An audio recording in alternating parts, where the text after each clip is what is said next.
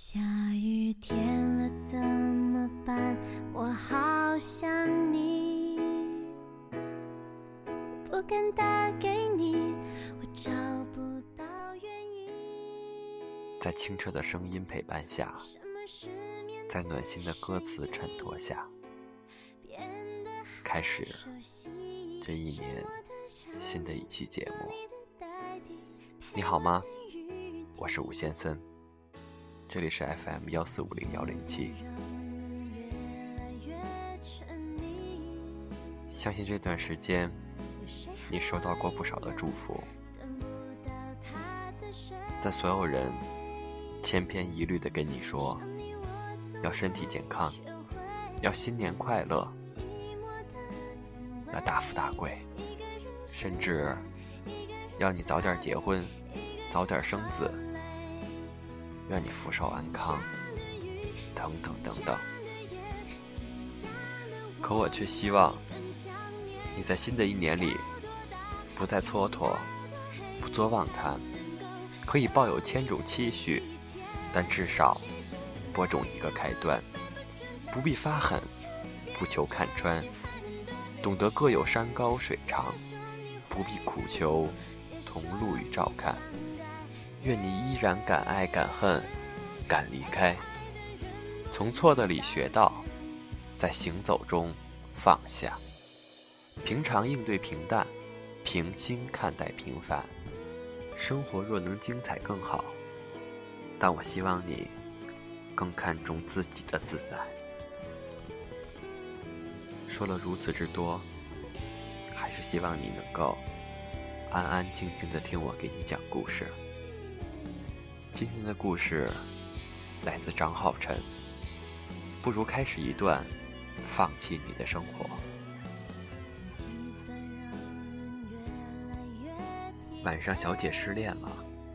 之所以会这么叫她，是因为她跟男朋友分手后就特别的怕光，白天窗帘一拉开就很刺眼，每天窝在床上消磨时间，也只有到了晚上，才稍微有点正常人的作息。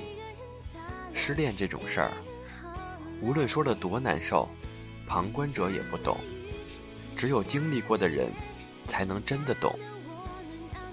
晚上，小姐初恋、初吻，甚至是初夜，都给了同一个人。男友是她大学的同学，一谈就是五年，期间双方见过家长。我们都觉得这对铁打的情侣档散不了，结果最后还是以男友提出分手而告终。分手理由很玛丽苏。说是自己事业暗淡，晚上小姐给的压力又太大，所以想换个关系相处。失恋第一周，晚上小姐怕光不说，还会伴随间歇性心悸，没有食欲，双人床空出一边，翻来覆去的整夜失眠，时间一分一秒都在折磨。最可怕的是泪点特别的低。听到情歌，看到电影里的情侣，甚至是广告灯箱上一些浓情蜜意的香水广告，都控制不住自己。那一周，我们谁都不敢跟他提男友的名字，一提他就揉搓头发，捂着心口喊痛。前段时间微博流行的“情深深雨蒙蒙”可云的搞笑继父。说他是演技担当，当时我们看晚上小姐跟可云是一模一样的，可是更夸张的是，他还在民间找庸医扎过针灸，说是从生理上治疗失恋，调节他的新陈代谢，抑制情绪，结果痛得死去活来的无以复加，带着身体和心理双重创伤的晚上小姐。请了一周的假，成天琢磨微博发什么，QQ 签名改什么，寄希望于能想出几句警示名言，让她男朋友读懂自己其实一点都不在乎。但越是逞强，就越没自信。如若说喜欢一个人就会卑微到尘埃里，那失去那个喜欢的人，可能连尘埃都不如。他盯着自己打出的矫情句子，又快速删除，最后连累到甚至把自己骂得体无完肤，就连吸一口新鲜空气都像是犯罪。第二周，晚上小姐开始恢复社交，强迫自己准点上班，对同事强颜欢笑，但聚光症越来越严重，几乎要戴着墨镜在电脑面前工作。他是广告公司的设计师，那几天需要应付一个家庭按摩 APP 的客户，结果要么把按摩师 P 得像丧尸出笼，要么设计的海报让人以为是用 Windows 自带画画工具搞定的。他们老板还算尽人情，不但没有多责怪，反而送了他一盒保养品。晚上，小姐面无表情地拆开。几个大字写着“海王金樽”。于是，他那几晚都是借酒浇愁，靠酒精入眠。迷蒙中想起，大一刚跟她男友热恋那会儿，她用了两个礼拜的时间，学那些脑残粉，做了一本相册，上边贴满了他们的自拍，和纸星星、千纸鹤之类的东西。她男友二十岁生日。还专程去豆瓣开了个活动，让全世界各地的网友给她手写生日祝福。那是她过的最中二，也是最快乐的时候。但到现在，只要一想到这个人不再属于自己，就到死的难过，在回忆的安慰与现实的无奈中无限循环。不是都说了，人最软弱的。就是舍不得。第三周晚上，小姐经常在夜里打电话骚扰我们，一本正经胡说八道，说她已经放下了，微博、朋友圈破天荒的开始晒自拍、晒美食、晒风景，每天妆容精致，工作积极，走路带风，见到陌生人都要傻笑个十分钟。好像不曾失恋过。在她男友突然在微博上发出与另一个女生的合影后，晚上小姐的心理防线彻底的崩溃了。晚上小姐说，当时说她要走，觉得只是分手。她跟别人在一起之后，才感觉失恋了。她不顾那个新欢的面子，直接上男友家大吵了一架。她揪着男友的衬衫大吼：“这是为什么呀？”晚上，小姐一直都不明白，在一起这么久的人，为什么还会轻易的分开？一个人已经成为自己身体的一部分，要这么平白无故割舍，换谁都不会死心。男友被吓得不轻，徒手把晚上小姐给拎起来，嚷嚷。好啊，我告诉你为什么，就是不爱了，我不爱你了，什么都可以当借口。那么你想听哪一个借口呢？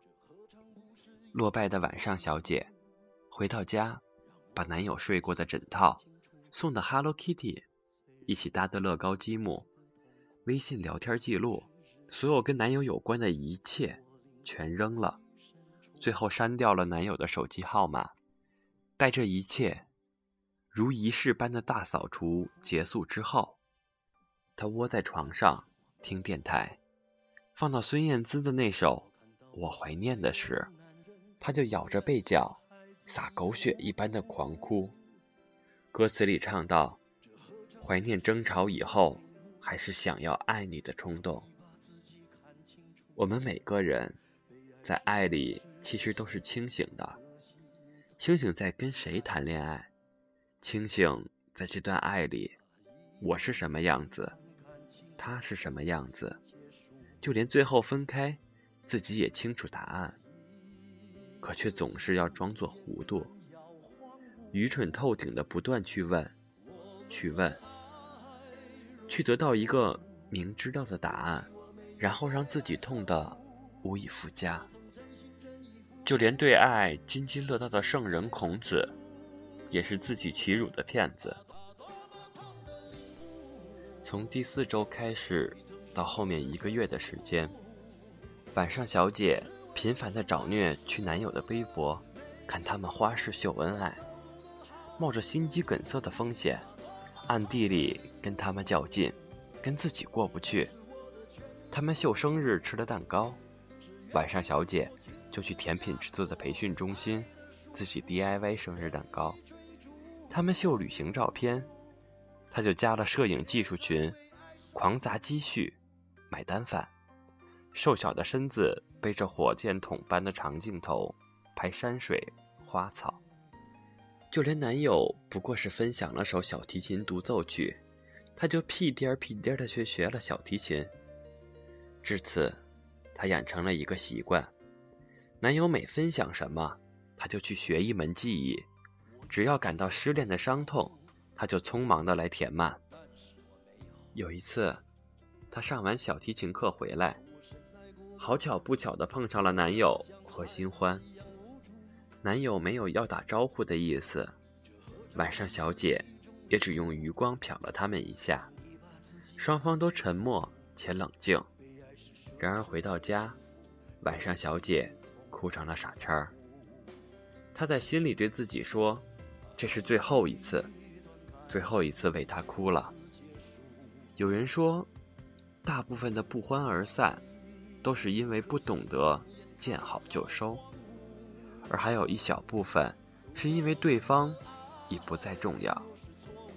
晚上小姐失恋的第三个月，在北京管庄附近租了一套一居室，自己买了大部分家居。宜家的家居，安装说明书上都画着一男。一女配合组装，但他一个人搞定了所有。新家收拾完毕，他消失了整整两个月。等我们再联系上他的时候，是他刚旅行回来，齐肩长发剪短，从头到脚黑得非常有诚意。我说：“感情你消失这两个月，是把自己整成了管庄吉克隽逸呀？”他说：“是啊。”都整没钱了，下一步应该是安静的做个绿茶婊，等着被人包养了。他当然是在开玩笑，因为可没有他这么黝黑的绿茶。晚上小姐说，她在泰国学马杀鸡的时候，碰到那些外国男人的胡茬就会想到男友。在英国的斯科菲尔峰爬山累到缺氧，驴友伸手搀扶。也恍惚看成了男友，就连在米兰跟买手们血拼，都会不自觉地想起男友送过的东西。后来经历的每件事，每个与过去的脉络有所呼应的当下，都会不自觉与回忆产生关联。所谓时间会治愈一切，都是屁话，只不过自己选择性遗忘罢了。或许这个人一辈子都忘不了，但并不影响过去自己的生活。第六个月，晚上小雪的聚光症已经完全转好，而她过去这四个月因为失恋而掌握了技能，竟然让她莫名的变成了一个人。他就像一把万用的工具刀，萌一点像是哆啦 A 梦。他可以像技术宅一样。给电脑重装系统，给手机越狱，也能中餐西餐、粤菜川菜一锅端。一个人可以组成一支乐队，上到天文知识，下到星座八字，说的头头是道。最让人目瞪口呆的是，他可以凭心情随意更换气质。今天走傻白甜路线，明天就转型做御姐。用他发在朋友圈里的话说：“我已经不是以前的那个我了，但还好，我再也不是那个我了。接下来，不如开始一段放弃你的生活。”他身边好多朋友，包括我，在他的感召下，都想积极的投入到失恋革命中。涅槃重生一回。只是可惜，我们这些单身狗没有资本，也没有他这个魄力。失恋整一年后，晚上小姐突然跟一个印度人恋爱了，说是跳伞的时候认识的。我一度很看不懂印度这个国家，但无论从那个男人的经济实力还是基因实力，都打我脸无数次。比我大两岁的晚上小姐，去年年初跟印度人在美国登记结婚，回印度办婚礼的时候，宾客围着他们撒大米，在漫天米粒中，印度人牵着晚上小姐的手说：“未来不仅这身后的小岛是你的，我也是你的。”成了私人岛主的晚上小姐，在今年生了一个超可爱的混血宝宝，羡煞旁人指数。一百颗星。很喜欢一句话：当你从蚂蚁变成大象的时候，你会发现当年横在你面前怎么也过不去的石头，不过是脚下的一粒沙。失恋其实是一场竞速赛，看谁能在短时间内变化，甚至变态。当自己足够好，才有面对一切的力气。也才能淡然的与过去那个伤害自己最深的人握手言和。放下这件事，只有真正走出来的人才能体会。不仅靠新欢和时间，还靠行动变成更好的人，让自己过得好，并不屑于去祝福他。晚上小姐到现在再提起失恋那回事儿，都觉得当时自己挺傻的。她说：“那个时候，如果时光倒流，最想回到失恋的第三周，在男友把她拎起来，掷地有声的甩那句‘我不爱你了’之后，她会示意他把自己放下来，然后整理好衣领，点支烟，顺一下耳边的碎发，对他慢条斯理和缓和地说：‘真的谢谢你，还好，放我走了。’”恋爱让自己的世界变小，失恋了，就要把原本应有的世界找回来。我们因爱而完满，想开，看开，放开，提及也再无涟漪，相见也心生坦然。这已然成为我们撕心裂肺后还能记得的最好的故事。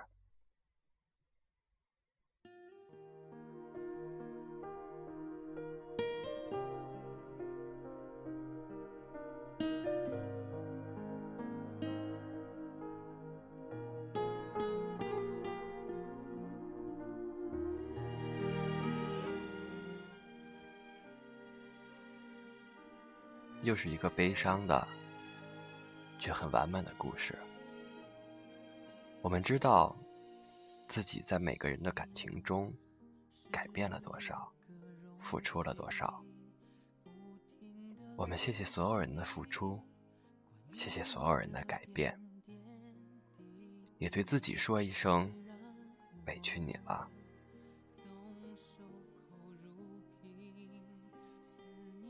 可你知道吗？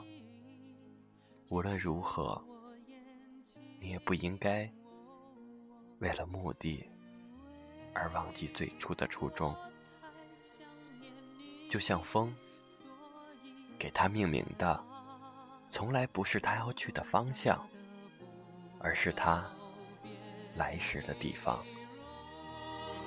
此刻能奔向你，紧拥抱你，我会毫不迟疑。最后一首歌来自张信哲，《直觉》。听完歌，一起睡觉好吗？晚安，我是吴先森。愿你好梦，愿你开心。